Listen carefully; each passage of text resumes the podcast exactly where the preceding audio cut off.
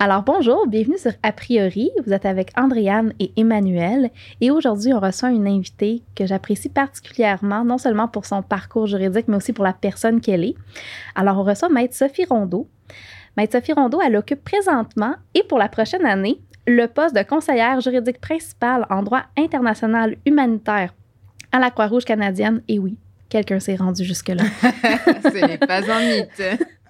en plus d'être membre du barreau du Québec et membre associé de, à l'Observatoire canadien sur les crises et l'action humanitaire, elle est chargée de cours, conférencière et formatrice spécialisée en droit international humanitaire ou droit de la guerre, si on a des gens qui c'est plus relate plus à ça. Elle possède également un baccalauréat en droit, évidemment, de l'UDM, une maîtrise en droit international de l'UCAM avec mention excellent et un doctorat en droit summa cum laude de l'Université de Genève et de l'Université Laval.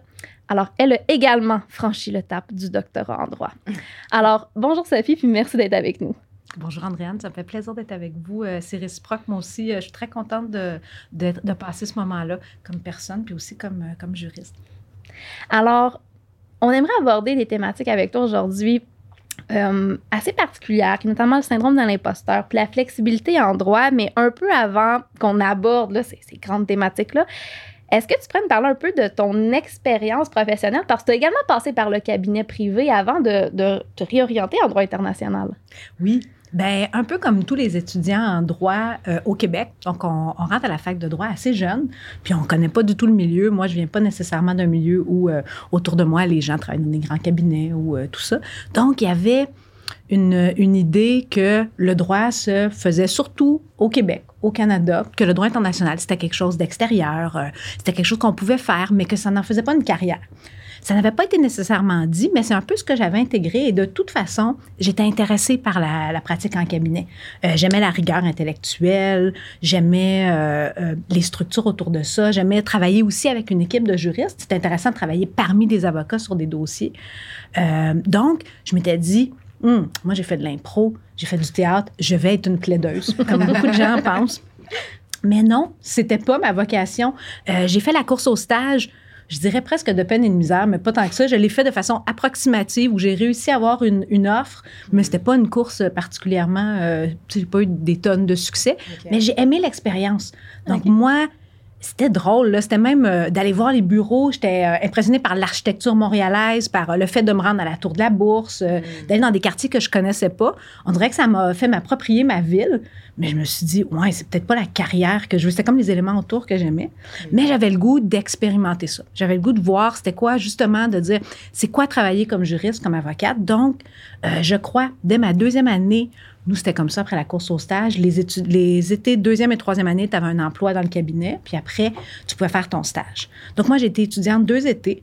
J'ai beaucoup aimé l'expérience parce que le, sentiment de camaraderie, l'esprit de corps avec les autres stagiaires, c'était super génial. Puis d'avoir beaucoup de ressources aussi. Mon Dieu, il y a une bibliothèque dans les bureaux des avocats. C'est extraordinaire. Un lieu où tu peux travailler longtemps. C'est bien éclairé. Euh, tu peux avoir tous les post-it que tu veux au monde.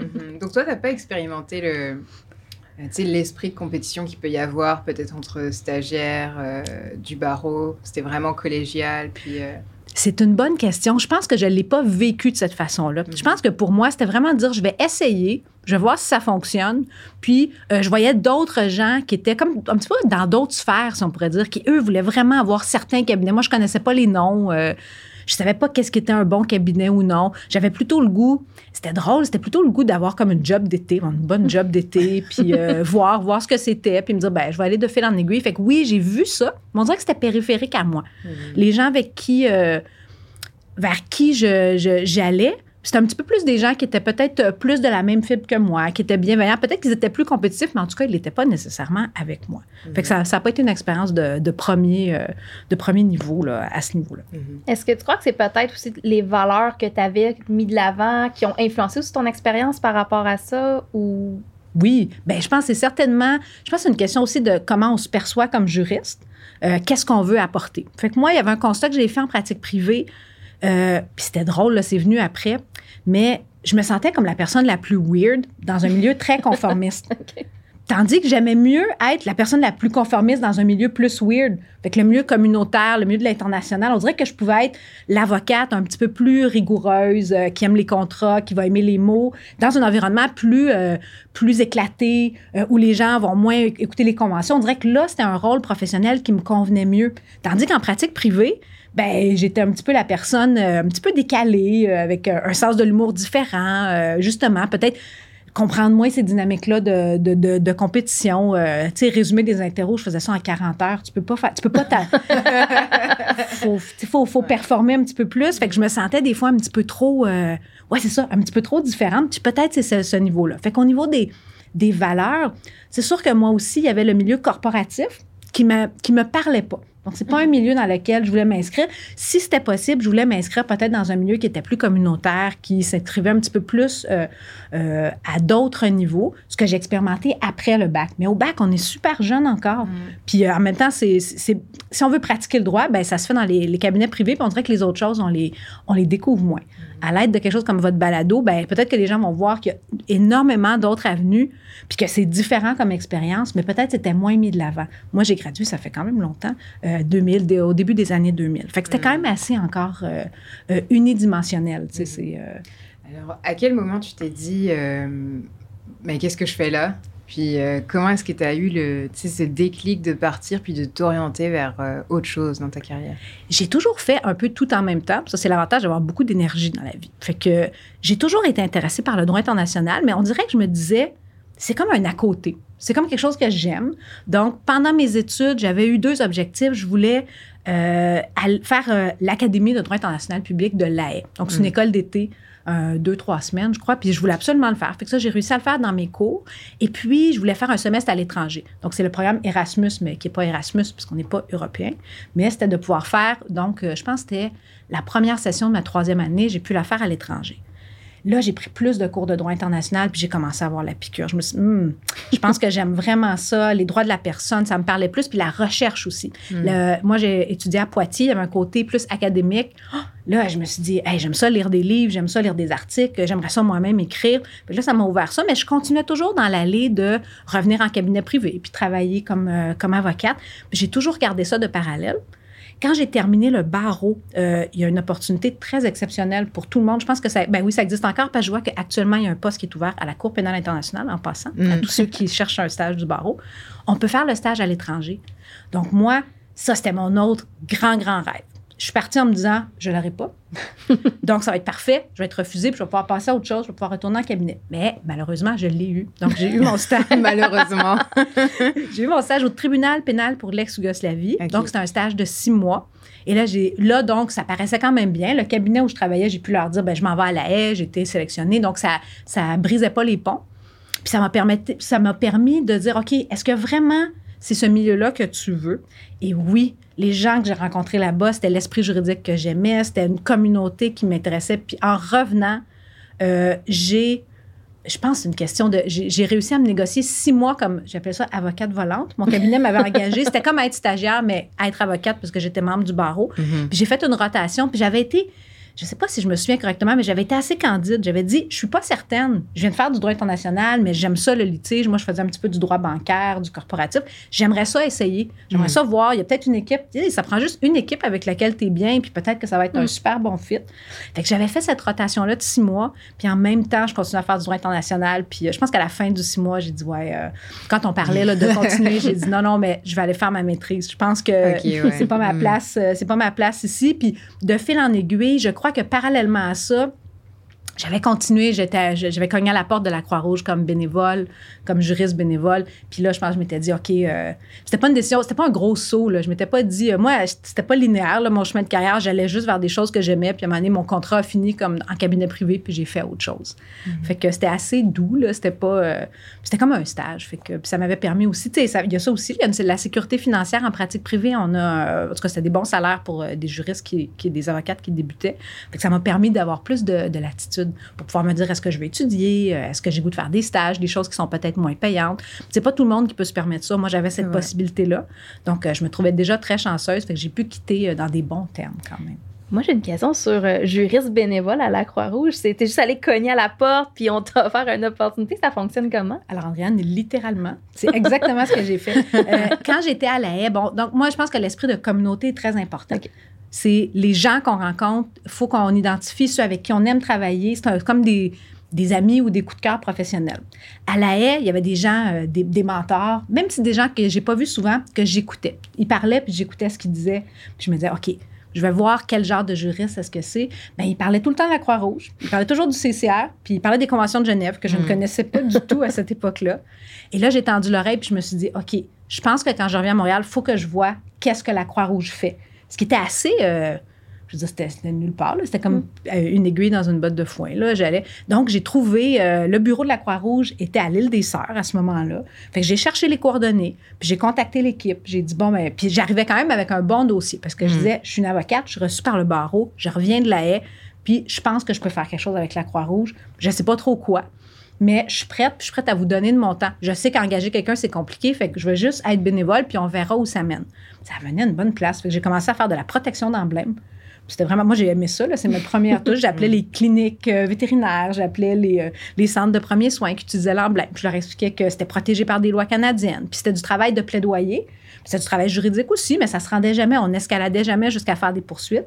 Mais je me suis rendu compte que là, le droit pouvait être utile autrement que juste euh, aller faire des poursuites ou engager des, des, recours. C'était vraiment mm. un, un, outil de diffusion. Puis là, ben, de fil en aiguille, à la Croix-Rouge, on dit oui à des opportunités, puis il y a eu des contrats qui se sont présentés à moi. Puis j'ai toujours gardé ce, contact-là. J'ai toujours gardé un pied dans la boîte, mais jamais avec un plan de carrière en tête. Je disais oui à des choses qui avaient l'air le fun. Ça a toujours été comme une ouverture aux opportunités. Oui. Bien, je continuais tout le temps. À la Croix-Rouge, vraiment, là, je travaillais toujours avec du monde que j'aimais à chaque fois, c'était différent du monde opérationnel, euh, des gens qui travaillent dans des entrepôts, des gens qui sont déployés sur le terrain. Euh, puis à chaque fois, j'étais comme waouh, tu sais. Puis je pense qu'il y a une question d'engagement humanitaire. Quand on décide de travailler ou d'être bénévole à la Croix-Rouge, il y a quelque chose aussi dans cette volonté-là de connecter avec l'autre, euh, d'apprendre. Puis on dirait que moi, ça, ça me parlait beaucoup. Fait qu'à chaque fois que j'étais dans un projet, ben on dirait que je rencontrais du monde différent. à la Croix-Rouge, moi, j'étais appelée, appelée, à travailler beaucoup avec des militaires. Ben c'est des gens qu'on côtoie pas d'habitude. Ben j'ai découvert des gens avec des bons cœurs, avec des hmm. bonnes. Fait à chaque fois, je me dis, ah, oh, ben, j'étais plus curieuse, puis je m'engageais un petit peu plus euh, de l'avant avec ça.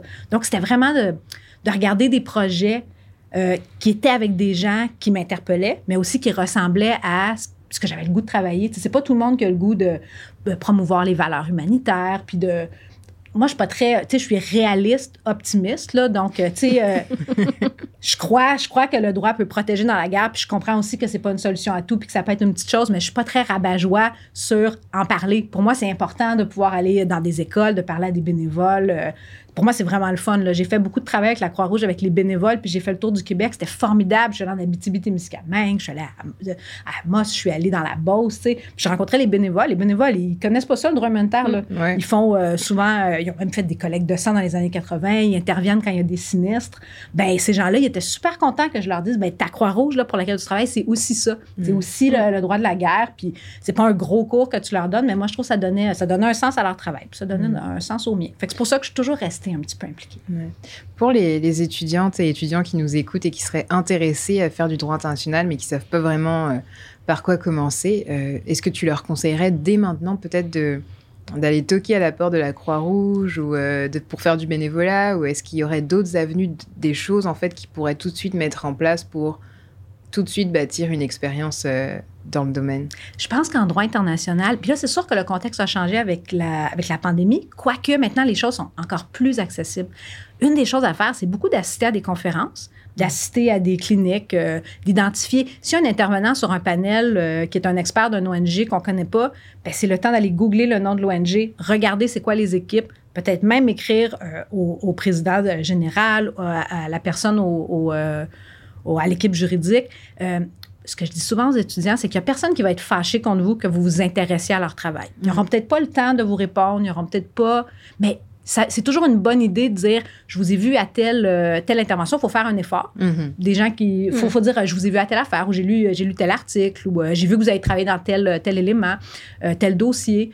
ça m'a intéressé, je serais je serais disponible. Bon, c'est sûr que moi, j'ai beaucoup joué la carte de je suis disponible, puis c'est pas une question d'être embauché. Peut-être que ça, ça aide. Mm. Mais souvent, on peut voir des, des opportunités. Donc, moi, je pense que c'est ça, aller à des conférences, aller à des manifestations, euh, se joindre à, à- à différents, je veux dire, il y a la Croix-Rouge, mais euh, tu sais, au, au Québec, on en a beaucoup. On a Amnesty International, il y a Oxfam qui est présent aussi. Mm. Euh, il y a des organismes aussi qui sont pas en, en droit humanitaire, là, qui sont d'autres euh, Ouais, d'autres ouais. domaines, Il y a le beaucoup en HC environnement. Il y a le HCR aussi. Le Haut Commissariat aux réfugiés a un ouais. bureau à Montréal. Donc, c'est un petit bureau, mais super actif. C'est une, une équipe extraordinaire qui est là. Euh, Ottawa aussi, il y a des bureaux. euh, juste Avocats sans frontières Mm. euh, est basé à Québec, À la Québec, ville. ouais. Donc, proche de l'Université Laval. Il y a énormément d'organisations. Puis des fois, c'est juste de se manifester.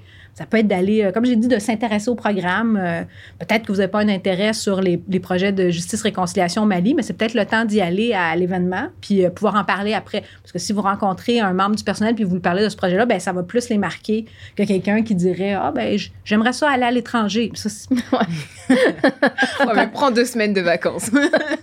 Il faut connaître les projets, il faut avoir un intérêt, mais il y a aussi beaucoup d'humilité. Je pense que c'est de dire euh, je suis curieuse, euh, j'aurais le goût de le faire, puis si jamais il y a une opportunité, euh, moi je suis là.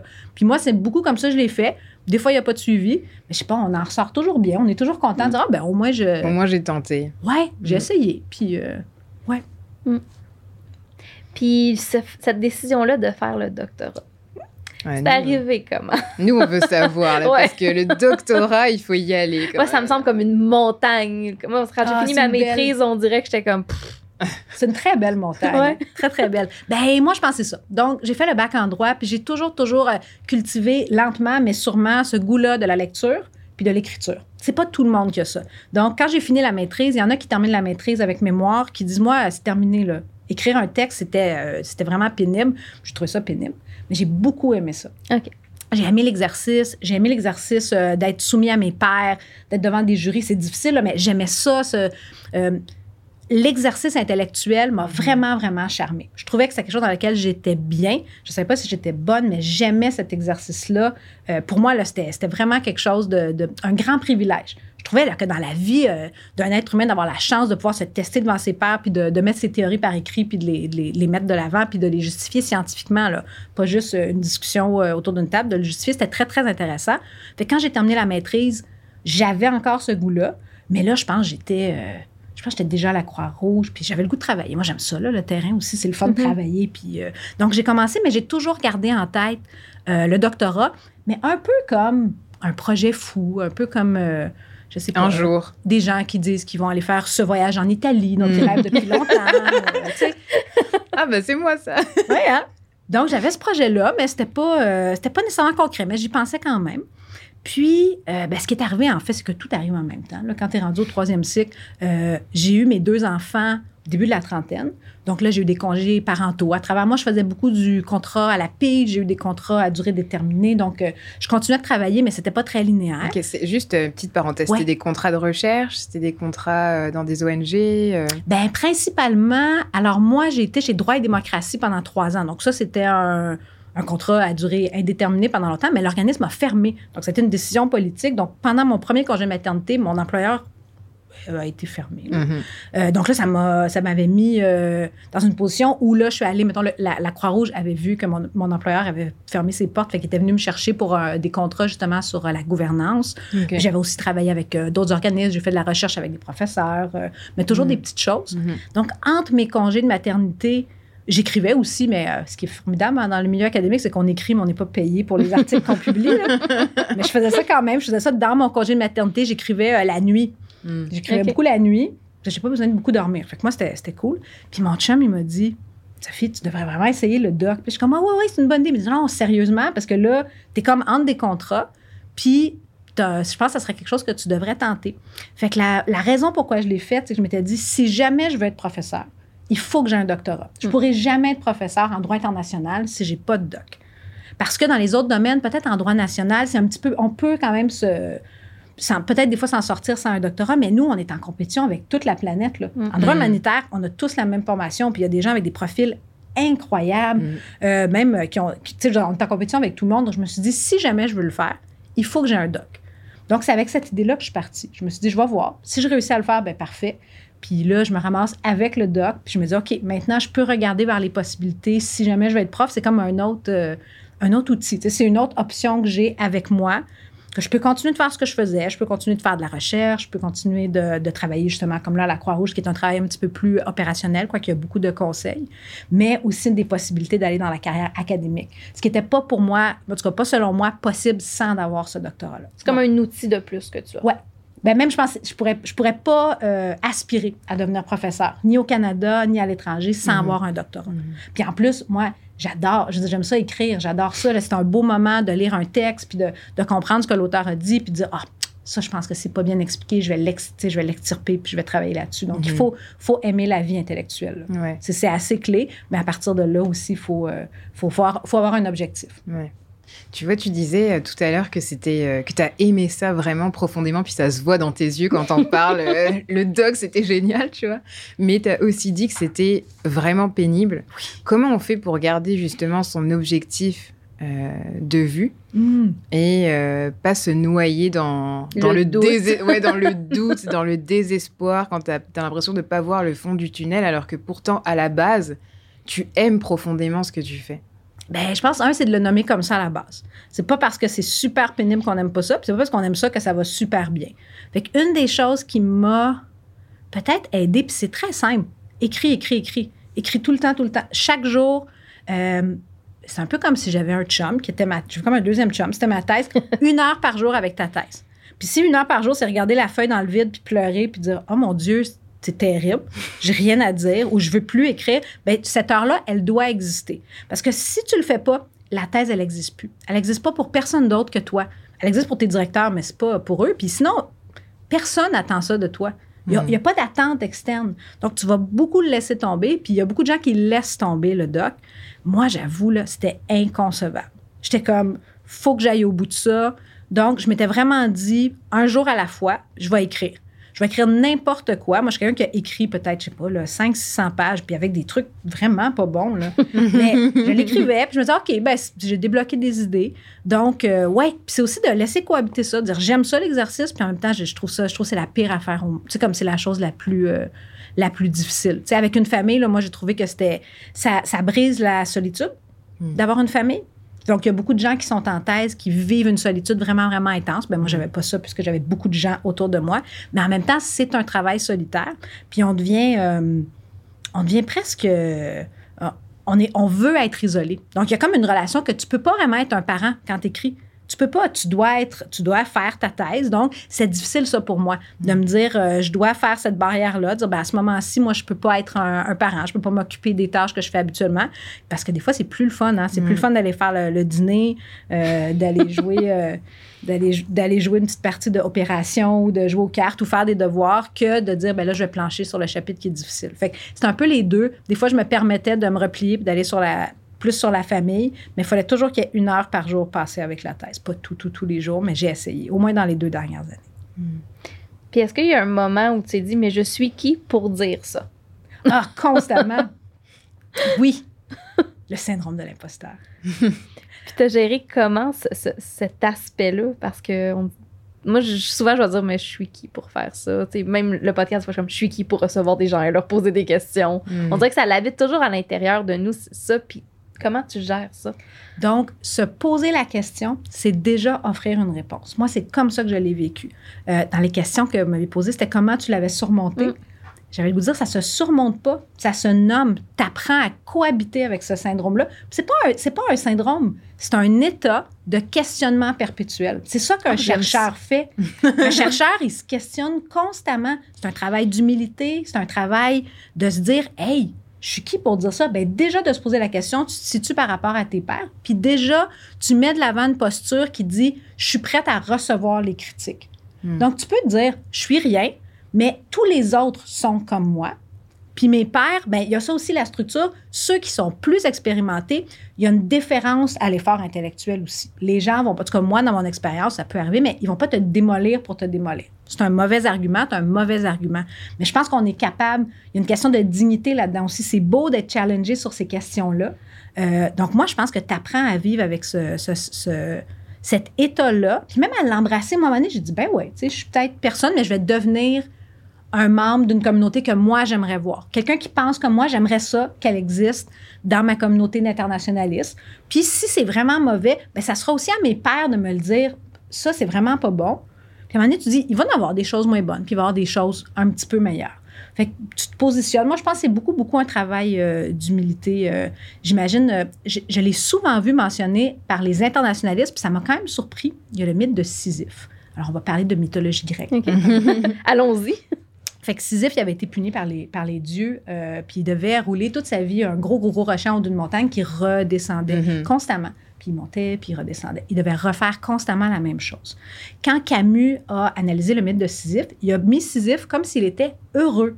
Donc, il était content de refaire constamment le même acte, puisqu'il réalisait c'était la liberté même de comme devoir répéter constamment le même travail puis de remettre son ouvrage sur place. J'ai vu souvent ce mythe-là cité par des, des puis je pense que c'est ça qui nous habite aussi. C'est un peu ça, de se sentir un imposteur, c'est-à-dire, je suis affranchi de ce besoin-là, d'avoir besoin de l'approbation de tout le monde ou de, de me situer par rapport aux autres. Je vais toujours remettre en question mes, mes- postures. Donc, probablement que la thèse que j'écris là, même aujourd'hui, il y a déjà des choses avec lesquelles je suis pas d'accord, puis c'est correct. On évolue comme juriste, on, on progresse, puis en parlant avec des gens, on dit Ah, ça c'est vrai, j'avais pas pensé à ça. Mm. C'est correct, tu n'avais Ouais. pas pensé. Donc, tu peux progresser là-dedans. Fait que moi, euh, ça, ça m'aide de, de relativiser ça aussi. euh.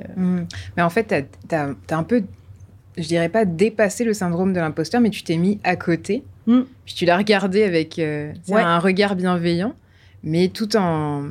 Je c'est comme si tu te dissociais un peu de ton travail, puis euh, que ça. En fait, si on te dit que ton travail, il est pas bon, c'est pas toi. C'est Ben oui. juste le travail. Mais je pense que ça prend quand même une certaine maturité pour pas trop prendre euh, personnellement, puis euh, justement garder euh, de la distance en fait entre ce que tu fais et qui tu es.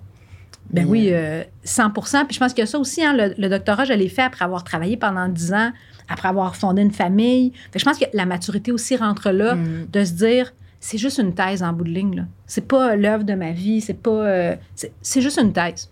Donc, même, mettons qu'elle est mauvaise, ben, la thèse est mauvaise. C'est pas. euh, on, on est capable de se relever euh, de ça. On dirait qu'une fois qu'on se dit ça, on se permet un petit peu plus de dire qu'est-ce qu'on pense puis de mettre nos analyses de l'avant. Donc, ouais, puis je pense que c'est ça, hein, tu, l'as bien euh, nommé, Manuel, de regarder un peu cette personne-là. Puis, tu sais, tu peux avoir une relation très toxique avec quelqu'un ou tu peux avoir une relation super saine. Ben, je pense que cette relation-là, pour moi, j'ai réussi à la trouver saine dans le sens que si quelqu'un me dit Ah, tu es un imposteur, ben ça va plus en dire sur cette personne-là que sur moi. Le débat n'est pas là. Le débat va être sur les idées qui sont mises de l'avant. Mhm. Si quelqu'un n'est pas d'accord avec ces idées-là, moi, euh, mon Dieu, j'adore ça. C'est le fun d'avoir ces, ces débats-là. là. Si ça devient plus personnel, ben là, c'est là que tu te dis OK, je pense que peut-être que la discussion, elle n'a pas lieu d'être ou on ne va Mhm. pas nécessairement nourrir ça. là. C'est intéressant, mais moi, ce que j'entends aussi beaucoup de ton discours, on dirait que tu as toujours pris des décisions en fonction de ce que tu aimais faire. Oui. Puis, est-ce que selon toi, le fait d'avoir mis ça de l'avant, d'avoir mis, bon, moi j'aime ça, je vais là, ça a le résultat aujourd'hui que tu es rendu à un endroit que tu aimes puis que tu es bien à cause que tu as mis de l'avant l'amour des choses que tu faisais et non plus par devoir de faire quelque chose ou de suivre un parcours qui te ressemblait peut-être pas? Ben oui, puis c'était pas un. Je pense pas que c'était un choix. Je pense que c'était un peu. J'y pensais avant de venir ici, puis je me disais, il y a une des choses qui est super importante, mais qu'on développe avec le temps, c'est l'instinct. Puis c'est pas, on n'en parle pas souvent, mais l'instinct, c'est Ah, je me vois faire ça ou je me vois pas. Puis des fois, on s'écoute pas, on dit pas Non, ça, ça me correspond pas. Ça correspond à plein de gens que j'aime. Tout le monde le fait, mais moi, ça me ressemble pas. Je le feel pas. Tu sais, je vais pas aller là. Fait que je pense que j'avais beaucoup de ça, mais sans le nommer comme ça. C'était comme je- j'allais vers certains sujets, euh, d'autres choses. Donc, c'est pas nécessairement est-ce que j'aime ça, mais en bout de ligne, c'était ça. Est-ce que je suis bien là-dedans? Si je suis bien là-dedans, je vais être moi-même. Puis si je suis moi-même, je vais te donner le meilleur produit possible. Donc, quand tu fais ça, les gens avec qui tu travailles t'apprécient, puis tu continues toujours. Je pense que peut-être au cœur de ça, c'est l'idée de vouloir faire des efforts. Moi, j'aime ça. Quelqu'un qui est très, très mauvais, mais qui fait des efforts, je vais être super contente. Quelqu'un qui est super bon, mais qui fait pas d'efforts, ça va m'agacer. Je vais pas... Je vais pas trouver que c'est comme... C'est pas, c'est pas un bon investissement de ton temps. Donc, moi, je dis, ben, je vais mettre un effort, on va voir où ça mène. Donc, des fois, on met un effort, puis on dit, OK, non, ça, c'est pas pour moi. Peut-être l'exemple en pratique privée, quoi, que je ne vois pas comme ça, mais j'ai mis l'effort, j'ai bien fait ça, puis j'ai dit, OK, ça, c'est, ça, ça me ressemble pas. Puis jusqu'à aujourd'hui, euh, jusqu'à récemment, là, les gens me disent, Ah, comment tu as fait pour devenir une spécialiste du droit international? Puis je dis, Ah, non, mais moi, je suis pas une spécialiste du droit international. Puis là, j'ai arrêté, je dis, Ah, oui, c'est vrai, c'est ça que j'ai fait, tu sais. Donc, euh, ouais, je pense qu'il y a cette, cette idée-là de dire où est-ce qu'on se voit soi-même, un peu comme euh, de se regarder de l'extérieur.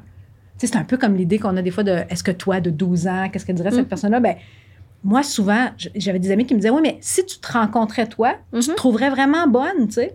Tu trouverais quelqu'un bonne, puis dis-toi, tu trouves pas nécessairement ça. Fait que je me suis beaucoup dit ça souvent, dire euh, qu'est-ce que je voudrais, moi, là, euh, ce le profil que j'ai suivi, ça serait des choses que j'aurais voulu faire. Puis si j'avais pas fait ça, je serais dans une position aujourd'hui où j'envierais. Je me dirais, ah, je regrette, j'aurais donc dû essayer de faire mon stage à l'étranger, j'aurais donc dû essayer de travailler en cabinet privé. Ben Mhm. là, je les ai tous essayés. Ouais. Je le sais, tu sais, je, je le sais. Puis je pense qu'il n'y a pas. On est dans des positions privilégiées, tu sais, on est dans un pays plus riche, on a des bonnes capacités, donc il y a plusieurs bonnes avenues. Il y a très peu de mauvaises avenues, là. Il n'y en a pas tant que ça. Puis il y en a plusieurs qui se sont présentées à moi. Je pense que celle que j'ai prise, moi, elle me convient. Mais il y en aurait eu euh, des dizaines d'autres qui auraient pu être super bonnes aussi. là. J'aurais pu devenir une spécialiste de droit bancaire, droit de l'investissement. Puis je pense que j'aurais pu être la même personne avec les peut-être un cheminement différent. Fait que moi, je suis pas très inquiète de manquer, là, la, la peur de manquer sa vocation. Ouais, le fameux pas. FOMO, là. Non. Ouais, ouais, c'est ça. Fear of missing out, là. Ton instinct, comment, euh, comment tu l'as développé? Parce que ça me semble tellement abstrait. Sais, quand les gens ils Mm. disent non, mais il faut s'écouter. C'est Ouais, vrai, mais hein? euh, quelle voix écouter? Tu vois? Comment savoir si on a pris la bonne décision ou pas? Comment on développe cet instinct-là? Est-ce que toi, tu sais comment tu comment as fait? Non, parce que je pense que c'est a posteriori. C'est non a priori. C'est a posteriori que j'ai compris que c'était ça, euh, un peu la force que j'avais. Moi, je ramène ça beaucoup aux gens. Donc, je pense, on l'apprend des enfants, puis on devrait comme se le rappeler comme adulte. On se sent bien avec quelqu'un ou on ne se sent pas bien, puis ça, c'est dès les premières minutes. Mm. Puis c'est important de le nommer pour soi, puis de savoir qu'est-ce qu'on fait avec cette information-là. Vous, vous travaillez des fois avec des clients, ça, c'est différent. Si tu es avec un client dans une relation dans laquelle tu n'es pas bien, il faut quand même que tu rendes le service, puis que tu fasses le travail, mais il faut quand même que tu regardes de nommer que cette relation-là, c'est pas nécessairement quelque chose que tu voudrais poursuivre. Fait que je pense que quand on travaille, ben quand on parle avec des collègues ou avec des supérieurs, il faut écouter ça. Il faut se dire, est-ce que la relation avec cette personne-là m'amène à un endroit où j'ai le goût d'être, où je suis pas bien là-dedans? Je suis pas bien. Puis je pense que l'instinct, il se développe là-dedans. C'est vraiment, c'est pas vraiment des projets ou des, des choses, être bien avec soi-même, mais les gens avec qui on interagit. gens, en fait. Ouais, Mm. la relation, moi, ça a beaucoup été ça. J'étais avec des gens très différents, mais des fois, je me disais, ah, là, cette personne-là, je pense qu'elle va m'amener une place qui est agréable. Puis aussi de, de se sentir euh, en sécurité à tous les points de vue. là. Quelqu'un qui te traite, moi, c'est ça, quelqu'un qui te traite intellectuellement de façon digne. Ben, c'est déjà beaucoup. Moi, je m'associe à des gens comme ça. Il y a des gens qui vont être plus flatteurs, euh, un petit peu plus opportunistes. Ben, moi, je me disais, non, ça, je suis pas. C'est pas quelque chose que j'aimais. Puis ça se peut que ces gens-là, c'est juste à ce moment-là. Mais moi, je me disais, ben, non, ces relations-là, c'est pas. euh, je vais pas nécessairement aller investir là-dedans. Donc, ça, c'est. J'ai développé cet instinct-là, puis j'ai. J'ai eu des interactions. J'aurais pu avoir ça puis avoir eu des expériences euh, négatives. Là. Je pense pas que c'est euh, à tout casser, là, que ça, ça marche à tout coup. Mais moi, ça a quand même marché. Puis ça fait que, en plus, même quand ça va pas bien, ben, au moins, tu as rencontré du monde, le fun. Mm. C'est intéressant, ça, parce que, tu vois, moi, avec les clients, j'ai développé, pas en début, mais maintenant, je reconnais vite si je suis l'avocate pour cette cliente-là ou ce Ah client-là. oui. Parce que en fonction de ce- en, en familial, souvent il y a des gens qui vont dire OK, ben là moi je veux un pitbull, je veux que ça Ouais. va. Puis moi je sais que c'est pas dans mon instinct premier. Moi je suis beaucoup dans la collaboration avant.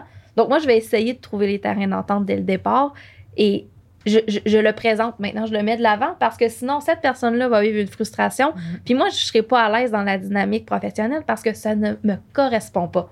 Tu sais, puis Mm. souvent, je vais dire, je suis capable de mordre s'il faut que je morde, mais je vais pas mordre en premier. C'est souvent, un- Ben, puis souvent, de le mettre de l'avant, ça désamorce tout. Mm. Hey, moi, c'est ça que j'amène à la table. C'est ça que j'amène, puis moi, c'est ça que je vais offrir. Mm. Peut-être c'est pas ça qui vous convient, puis c'est correct. Mais moi, tu sais, aussi de dire, moi, je sais que ce que j'amène, c'est bon. Là. Oui. Tu dis, moi, mon approche, elle est vraiment, vraiment gagnante, puis je pourrais vous convaincre, mais je vais pas essayer de vous convaincre si vous voulez pas. Mm. Mais c'est un peu ça, on peut faire ça, tu sais, dans la vie, dire, je vais pas essayer de vous convaincre que ça existe une job en droit international, mais je peux vous dire que c'est le fun de s'investir, c'est le fun de donner de Mm. son temps puis d'aller vers ça. S'il y a des gens qui disent ben non, c'est pas ça existe pas, euh, tu pourras pas travailler là-dedans, ben essaie. C'est la personne qui t'a dit ça, est-ce qu'elle a essayé? Est-ce qu'elle a une- un historique d'avoir été refusée? Ben c'est un historique qu'elle partage ça avec toi, c'est ça, c'est super positif. Puis si la personne n'a pas cet historique-là, ben peut-être que c'est pas quelque chose qui est super important euh, à considérer dans tes décisions. tu sais. Non, ça. Puis je pense que ça revient aussi à la base de, tu sais, tant de suivre l'instinct, mais de se connaître. Puis je pense que ça, ça- c'est souvent le tour qu'on fait. c'est- Si on Mhm. sait pas qui on est, c'est ça de savoir où on veut aller. Ouais. Puis dans quoi on va être bien. Mhm. Puis ce parcours-là, tu sembles l'avoir fait quand même de façon assez instinctive. Ouais. Mais est-ce que tu as eu des moments de réflexion où tu t'es vraiment arrêté puis tu te dis, Hum, je suis pas bien, pourquoi je suis pas bien? Ou si tu toujours un peu plus naturel chez toi? Ben, ça a dû arriver. Je pense que les choses ont déboulé rapidement, euh, juste parce que je disais oui à beaucoup de choses, puis je faisais beaucoup de choses en même temps. Je pense que peut-être le, moment qui a été, mais c'est même pas un moment défini, mais je pense qu'avec, en devenant parent, un, c'est très stigmatisant pour une femme. je pense que nous, dans nos parcours académiques, euh, c'est assez égalitaire.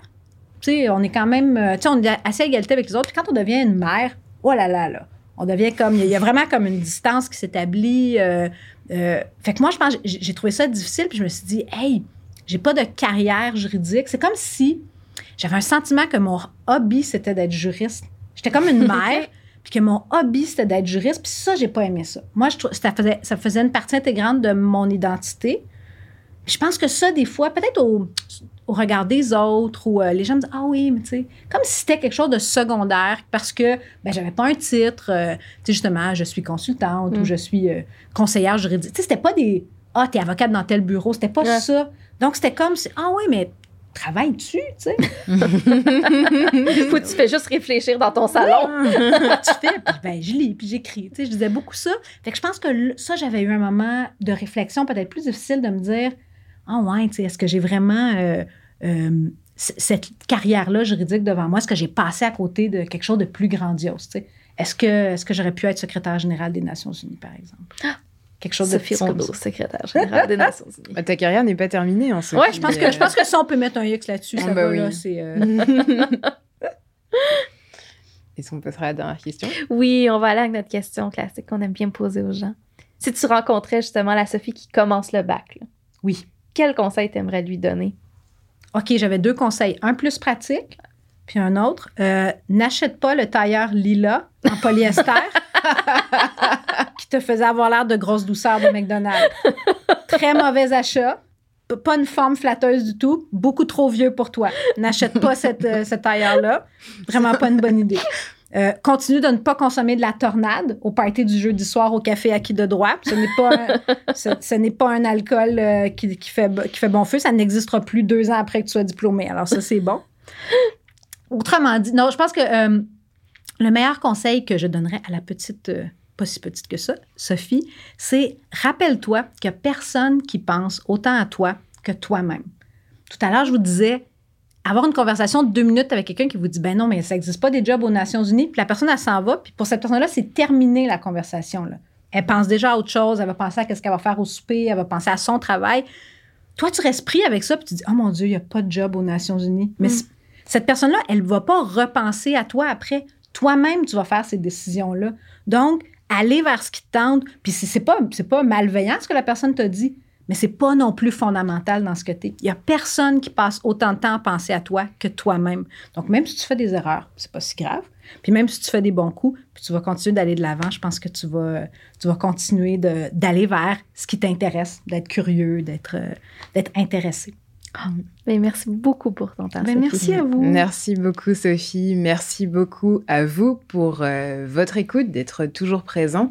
Si vous avez aimé cette conversation, euh, faites-le nous savoir, mettez-nous des commentaires, des likes. On aime beaucoup vous lire, alors s'il vous plaît, continuez à interagir avec nous. Euh, c'était euh, la clinique juridique du Myland pour euh, l'avant-dernier épisode d'A priori. Merci à la clinique d'avoir produit cet épisode. Merci au studio SF de l'avoir monté et de nous avoir accueillis dans leur chaleureux studio. Merci beaucoup, puis à bientôt.